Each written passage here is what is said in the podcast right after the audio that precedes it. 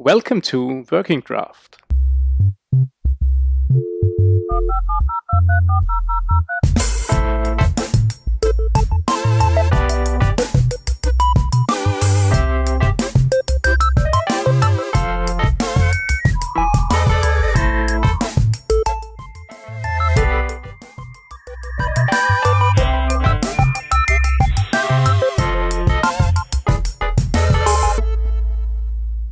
Right, so we are here for another round of Working Draft on tour.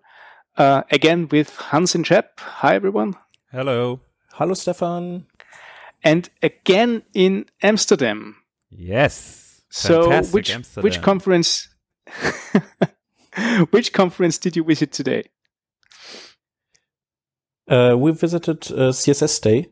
Um, CSS Day is uh, made or organized by the same team that also organizes Performance Now, and uh, they found uh, like it all went so well last time that uh, they uh, yeah equipped us with a room again, and uh, they prepped the speakers so that they would be that they knew we would maybe be asking one or two of them, and that's what we did. Um, Cool. That sounds like a collaboration that we might want to do again. yeah, it's to be expected, I guess. Yeah. But uh, Cool. it's really nice. So it's uh, on the one hand, it's a really, really good conference, and then uh, the interview part is also uh, uh, like a bonus on top. Uh, and uh, we got to talk with really nice people. But uh, maybe we can say something about the conference first. yeah. So um, I I know it's called CSS Day, but if you go to the website, you have ex- actually two days. So uh, what's that about? Correct. So um, there is this, or there was this first day. It's the UI special day, uh, and what they did there, uh, the organizers, who include PPK, for example, who is well known in the scene of CSS development, I guess.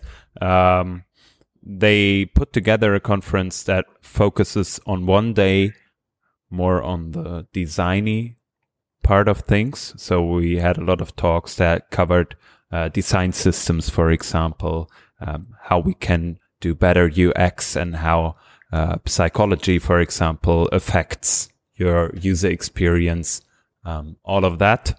And the second day was the CSS day. Uh, and there were some, let's call them legends of CSS uh, that talked about the new shiny things on the one hand and the more uh, complicated things on on the other hand. Yeah, and uh, the the conference was also uh, flanked by side events. So um, there's always Role Drinks on Saturday, which we did not attend on accessibility. uh, I don't know why it's called Role Drinks, but that's that's that's how it's called. um, and the day before, I went a bit earlier to attend a W3C spec reading workshop by Rachel Andrew, and that was also very interesting. What's what's the spec reading workshop? Is it like uh, um, like a reading from an author who sits there read, reads his book? So you listen to to the W3C specs and uh, Uh, yeah, so- sounds lovely. Uh, but it was a bit different. so um, the idea was to sit down and uh, turn by turn we we read a like a, a chapter of it, and then we try to make sense out of it. Um, and by that, uh, uncovering the weak weak points because there's there's many weak points. The the language could use some easy language, uh, for example, because it's really like it's it's more um, it's more a, a language that you use to write tests because. Uh, you can clearly feel that uh, this is all written for implementers, so for browser makers, and so everything is super precise, but it's not forcibly easy to read and also easy to wrap your head around. So um, basically, uh, Rachel uh, tried to to collect a bit of feedback um, in order to make the specs uh, better for us developers. Um, and she does so in her new role uh, of of being uh, like an official um, how do you call like a committee member sent by the Fronteers organization, which is the All right. Okay. yeah. So so they Fronteers decided to join WCC um, and uh, to to pay for the membership, which which is quite a bit. Um, and uh, but on the other hand, they they get to send somebody um, to the meetings, and uh, they chose Rachel, and Rachel's basically working for us developers now. Mhm. Yeah, that Like we that. have our own community representative inside Yes, the exactly. That's yeah. I didn't we know also- actually, but that's a very interesting move. yeah, um, also uh, I, I talked with Rachel and also with PPK who came up with the idea, um, and we I think we'll record a, an extra episode on that uh, in it sometimes in the future. Yeah. So, um, what are we going to expect from the upcoming um, interviews? Yeah. Hans? Yeah, so um, we did some nice recordings. All in all, it it are uh, there are four interviews. Um, first, we tried to cover this point uh, of yeah, UI a little bit more. Um, when we talked with, uh, and now let's let's be prepared for the name because it's it's hard for me to pronounce. Uh, Basak Haznedaroglu. I hope I did this correctly. Otherwise, I'm very sorry. Um, we talked with uh, with her um, About company culture, basically. about company culture. Thanks for helping me out here, uh, basically, uh, which was very interesting. Um, and furthermore, we talked to Heydon Pickering, uh, who let us in a little bit on his work uh, in regards to accessibility and making a component, let's call it component library, which is more accessible. Um, and we did some other interviews, Shep. Yeah.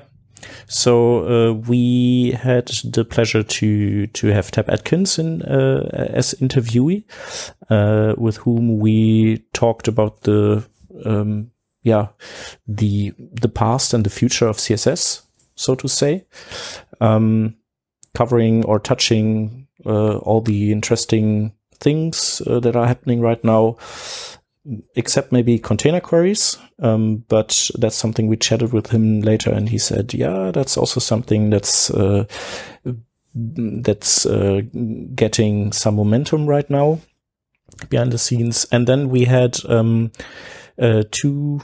Um, speakers uh, together in one interview. Um, that's uh, Elika Etemad, um, also known as, uh, or better known as fantasai on Twitter, and Florian Rivoal, um, and they both um, gave talks on typography, and uh, they went really deep in, and uh, it was messy and but still super nerdy and interesting. so we thought it it might uh, make sense to to have them both in an interview and talk about uh, those challenges. Um, and uh, what's also interesting is that both are members of the WCC advisory board. Um, so we could also ask them about the role of that uh, institution as well. So, and that's what we did. Very interesting. So, um, sounds like a, a lot of content coming up. Um, anything we should further know to prepare ourselves, or should we just have, give it a go? I think Well, maybe we can. Sorry, we can just add that uh, the, the CSS Day people are putting up videos already, um, and yeah, they are all really uh, worth watching. Um, yeah, and Hans, what what did you want to say? That was exactly my point. Um, they are super fast in that, so uh, go and enjoy the videos if you want to. All right. So then let's give it a go. All right.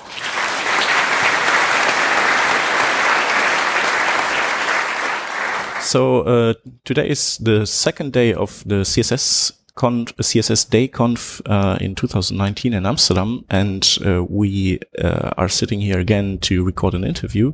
We, that is Hans, Hi. and I'm Shep, and uh, with us is Bajak. Hello. Hi. Yeah. Hi, guys. Thank you for having me. Yeah, nice that you're with us. Thank you. So um, the so I like that he preferred to skip my last name. Yeah. yes, He yes. just didn't want to take any risks. yeah, exactly. I would have pronounced it wrong, definitely. So really sorry about that. Oh, no worries. We Yeah. will shut it down on the website. So. All good.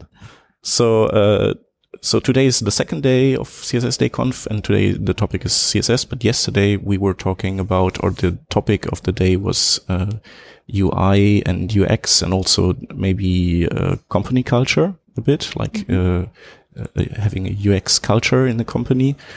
And um, your talk uh, was about how to turn uh, a good company into a great company. Um, so maybe you can just uh, tell our listeners what that was about exactly. Yeah, yeah, sure. So just to quickly introduce myself. Um, so I'm coming from a design background. I actually originally studied industrial design.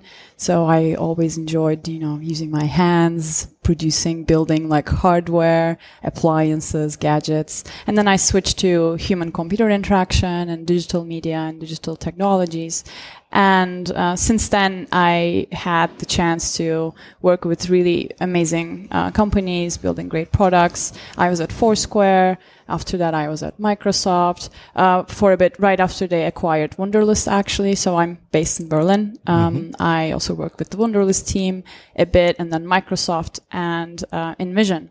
Uh, so you know, looking back. Um, I feel really lucky that I worked with these like companies in different scales, with different cultures, with different ways of, you know, building software. Um, so yeah, in my talk, I kind of gathered together all those experiences that I had, all those you know little journeys, mini stories that uh, I I collected over those like years around how to build teams, how to build cultures, how to push forward, push ourselves uh, forward, and really strive for great, and not just settle down for um, good average um, average cultures, products, services. Um, so yeah, that's that's kind of like my story, and uh, mixed with the talk. Um, what what really like drives me on a day to day basis, like right now I'm also like a design consultant um, and a coach. What really drives me is kind of tapping into the magic of what makes teams great so that those teams could lead to great products and great services. Um, like the Conway's law that I also touched on yesterday, like great products tend to reflect the organization's identity and um, those organizations' culture. So if you don't have good culture in the house, you won't be able to produce great, great, great products and experiences. So that's why, you know, I want to really get to the fundamentals of like, how can we be a great company? How can we enable people to do great work? And then we can design great experiences for our users. So that, that was kind of like the three pillars of what I covered in my talk.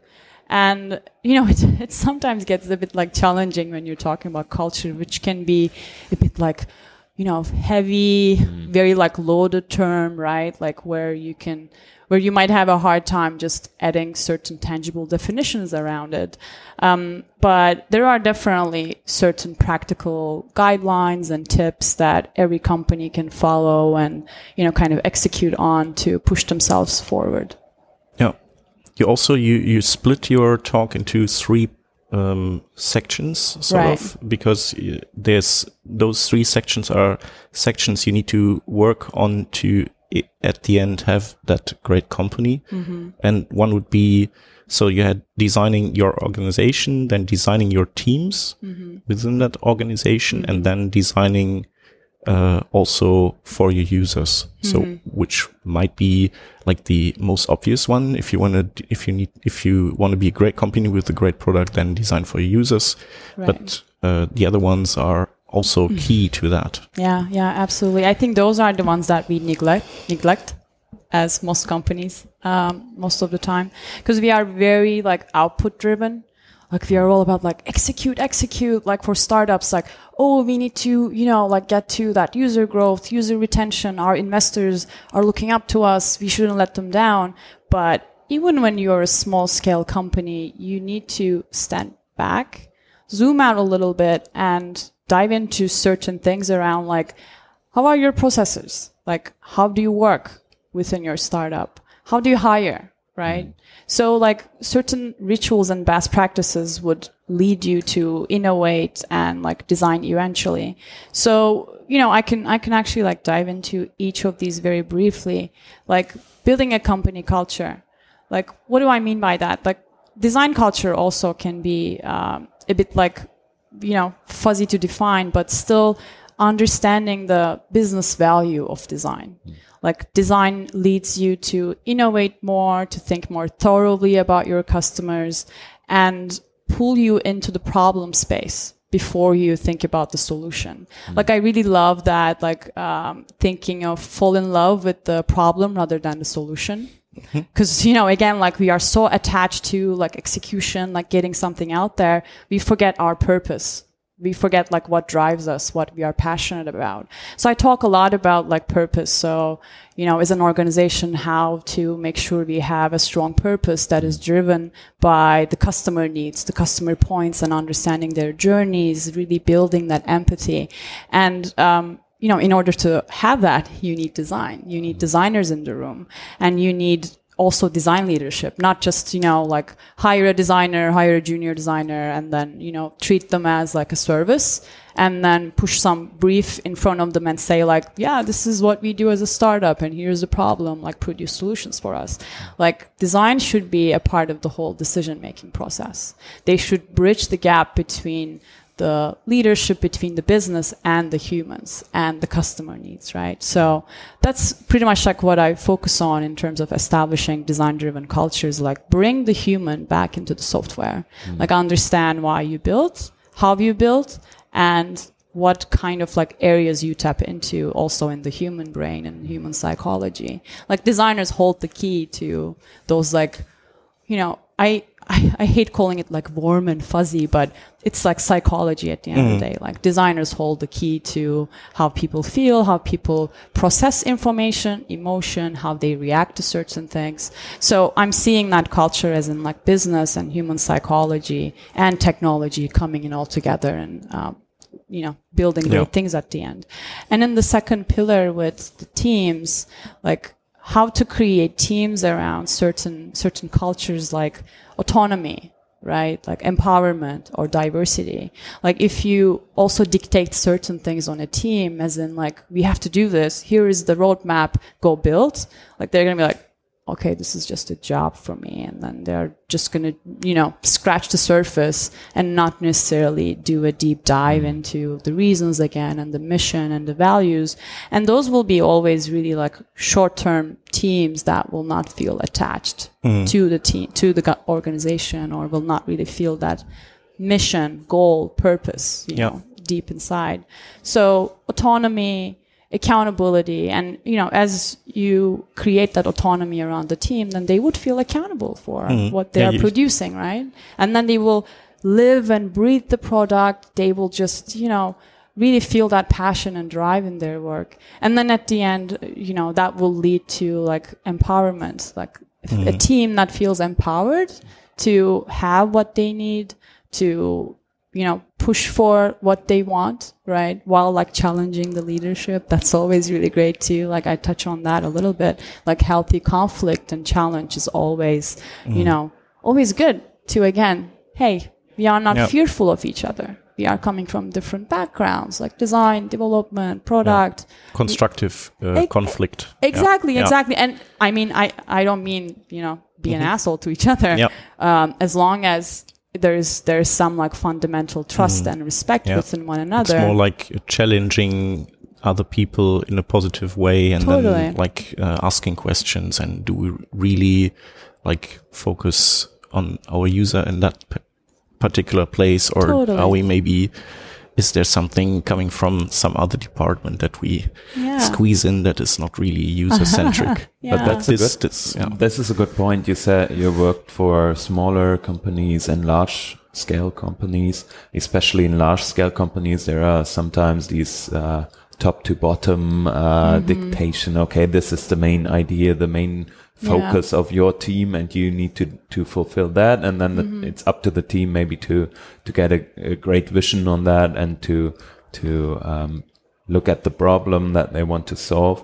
Um, but is there something that um, especially designers and developers uh, from your experience can do very good um, to do it the other way around you know to say okay we want to do user centric design. We want to build a great product not um, uh, be the solution uh, providers for for some other department. Um, are there some some things you see in the real world that uh, really help building a better relationship with the with the maybe the people above uh, your team? Yeah, yeah, totally. I mean, when you have that creative, autonomous space as a team, you make things, you break things, you feel like you feel much more liberated mm. to also follow certain untraditional, unconventional mm. ways that leads you to find different solutions, right? Like that's also where you get out of your comfort zone a little bit, push each other's button, mm-hmm. right? And that's that's where actually like also like diversity comes in which i want to slightly like move to because that's Yeah. something that i feel very very passionate about like when the team has that creativity has that like ownership and the multiple perspectives coming in from different backgrounds etc then you know you're you are there. Like you you feel that like power you feel like so energized and that reflects in in the way you work in your pace and you know in in the quality of the work that you design. Like i I lead, I manage design teams. We work with developers all the time. We have our like bittersweet moments, right? Like, hey, like, where's that spec? Oh, I'm working on, oh, wait, like, you know, we should do more than that. We cannot just have this kind of like linear, like, oh, design do their thing and then pass it, quote unquote, like pass it to the developers and then they, they, you know, um, try to, try to get it done in a short amount of time. But it's really about acknowledging each other. It's acknowledging each other's like diverse, diverse backgrounds, diverse pers- perspectives, and work together. That's why I tell designers, like designers listening to this, like please, like invite developers earlier in the process. yeah Like invite product managers, invite engineers. Like Exactly. design shouldn't be just done in a corner. Design shouldn't be labeled as like, oh, like cool kids doing like cool things with cool tools. Like it's I don't know. I, I really don't understand that kind of like disconnect in a lot of companies that I see because this diversity in the thinking, this kind of like shared vis- vision will lead to better products and will also lead to better processes. Let's, mm. let's talk about that a little bit because, you know, when everybody's involved in the thinking in the very, very earlier stages, they will f- also like feel like oh okay like i know what we are trying to solve. Like oh like wait maybe i can think about different ways to you know implement this. Like oh like there's this technology like designers like have you heard of this technology? And then like you see you know like design inspiring technology technology inspiring design. Mm. And then you have that like cycle of like oh like diversity. Again Yeah. right? Like feeding each other. So yeah like i i, I really recommend um, designers developers to work much more collaboratively in earlier stages and then appreciating one another's like thoughts. Because it doesn't have to be that like oh like ah design compromises on things. Oh developers compromises on things. Of course we work with within like certain constraints. There will always be trade-offs right? Like software is software building is all about trade-offs. Like but there are certain things where you shouldn't really compromise. That's where the human comes in, mm-hmm. right? I mean, I talk a lot about also with the whole like MVP versus MLP. Like, okay, we want something like minimal viable to put out there and like test and like get results, but it also needs to have that lovable. It needs to have that like fine like feeling that like both like functional but also delivering certain evoking certain like emotional responses so that you will get even more validation out of it. And this could only be achieved by like design developer working hand in hand really earlier in the process. Just to to explain that, so MVP is pretty, I think, pretty a known uh, abbreviation, but MLP would be a minimum likable product. lovable yes. Or lovable product, like you yeah. can also say likable yeah, yeah. so uh, it's a like a product that is also a little bit desirable. Yeah. Yeah.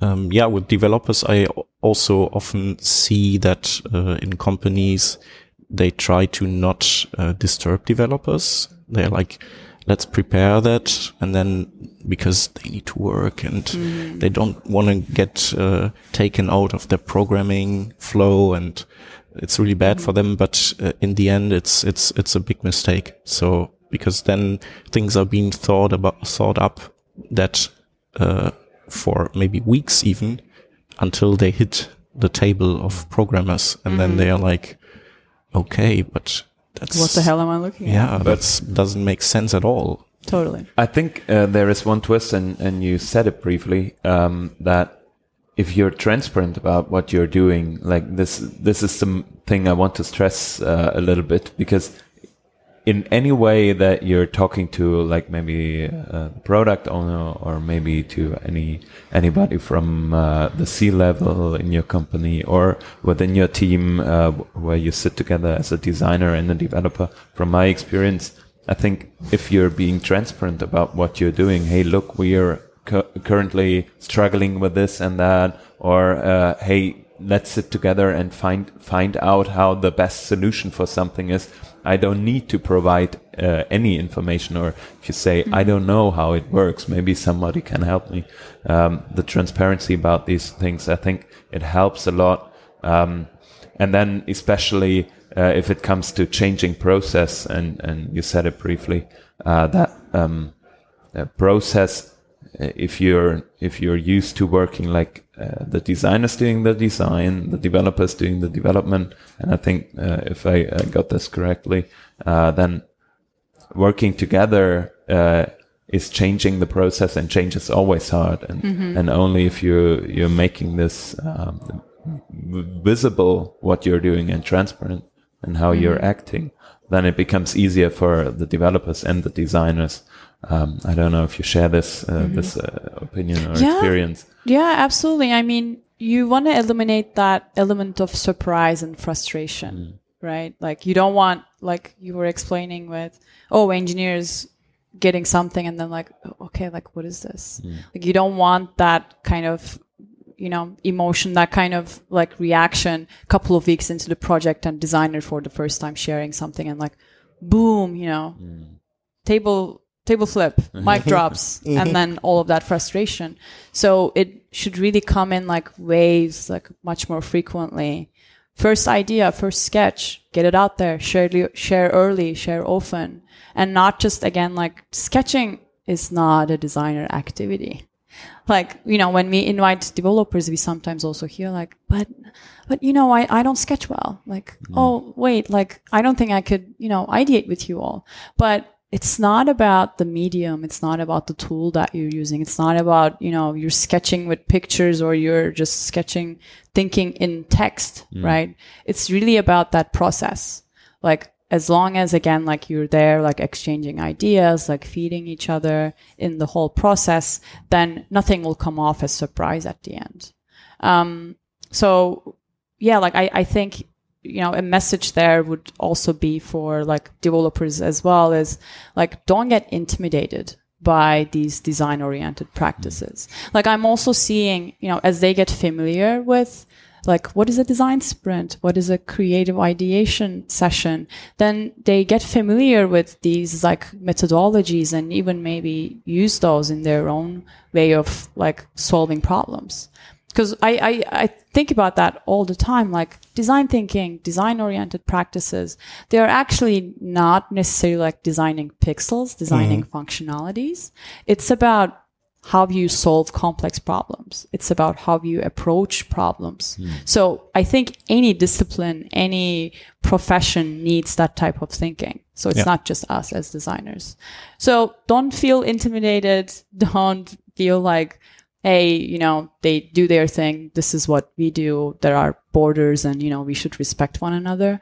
Of course, we should respect one another, but not in that sense. I think inclusion, diversity always really, you know, create also a, not just like a creative space to work together to do better work, also a fun place. Yeah. Right. I think we forget to talk about fun uh, in a lot of cases, like uh, on our day to day jobs. Like, also, I mean, we are the luckiest, luckiest people on earth. Like, we, you know, we play with such great technologies. We build like such great, great products and we have fun jobs. We, we should, we should have fun jobs and we should enjoy what we are doing. Yeah.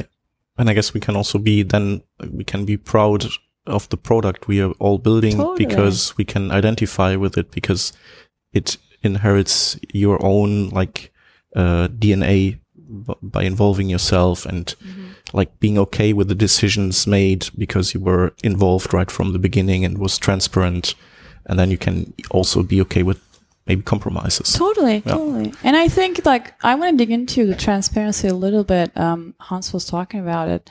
Um, like transparency also it's not just necessarily evolving around the teams. Like I think we should also expect a certain level of transparency from leadership as well. Mm. Like how is the business doing? Mm. Like where are we? Or like you know, why is this shift, strategic shift happening? Let's talk about that. Let's gather all the disciplines, product, engineering, design. Let's talk about, you know, like what are our goals? What are our missions? Are we doing good? Like, you know, financially? If there's something, then, you know, again, it's that shared vision, shared goals together, right? Like, even if there are certain things that are not going well, like, as long as people are a part of the decision making mm-hmm. process, people are aware of what's going on in, in the whole like company, then mm-hmm. they'll be like, you know what? All right, time to roll up the sleeves for reals and, you know, get shit done to get out, get out ourselves from this, you know, place of discomfort or, you know, frustration whatsoever. So I, I think we, uh, we don't necessarily appreciate that often also from the leadership as well. Great. Uh, Perfect closing words, I'd Yeah. say. So right. yeah, thank you very much. It was Thanks. super interesting, and I think that is uh, a very important area. So we are a development podcast, but and we talk about the nitty gritty of certain things, but uh, people management and company culture uh, is maybe even impor- more important than knowing how to program because uh, yeah, one cannot. Uh, with one, we cannot deliver a good product, but with the other, we can. So, totally. thank you very much. And Teamwork uh, makes the dream work, right? Yeah, exactly. so enjoy day two, the Yeah. remaining uh, six talks um, of five, I don't know. And uh, yeah, thank you very much. Thank you. I really enjoyed it. Thank you so much for having me. thanks. Bye. And this concludes the interview we did at CSS Day 2019 in Amsterdam. Yes, and thank you for listening. Uh, if you think uh, you've discovered a nice new podcast to listen to in a regular manner, then uh, we'd like to warn you that you, we are usually a German podcast. Um, um, and yeah, sorry for that. Uh, and but we record uh, English episodes from time to time. So if um, that doesn't push you away, then uh, we would be happy if you'd follow us. And uh, if there's some feedback, please uh, send it to our Twitter. That's uh, at Working Draft, or uh, drop us an email at comments at workingdraft.de. Right. And with that, thank you again for listening.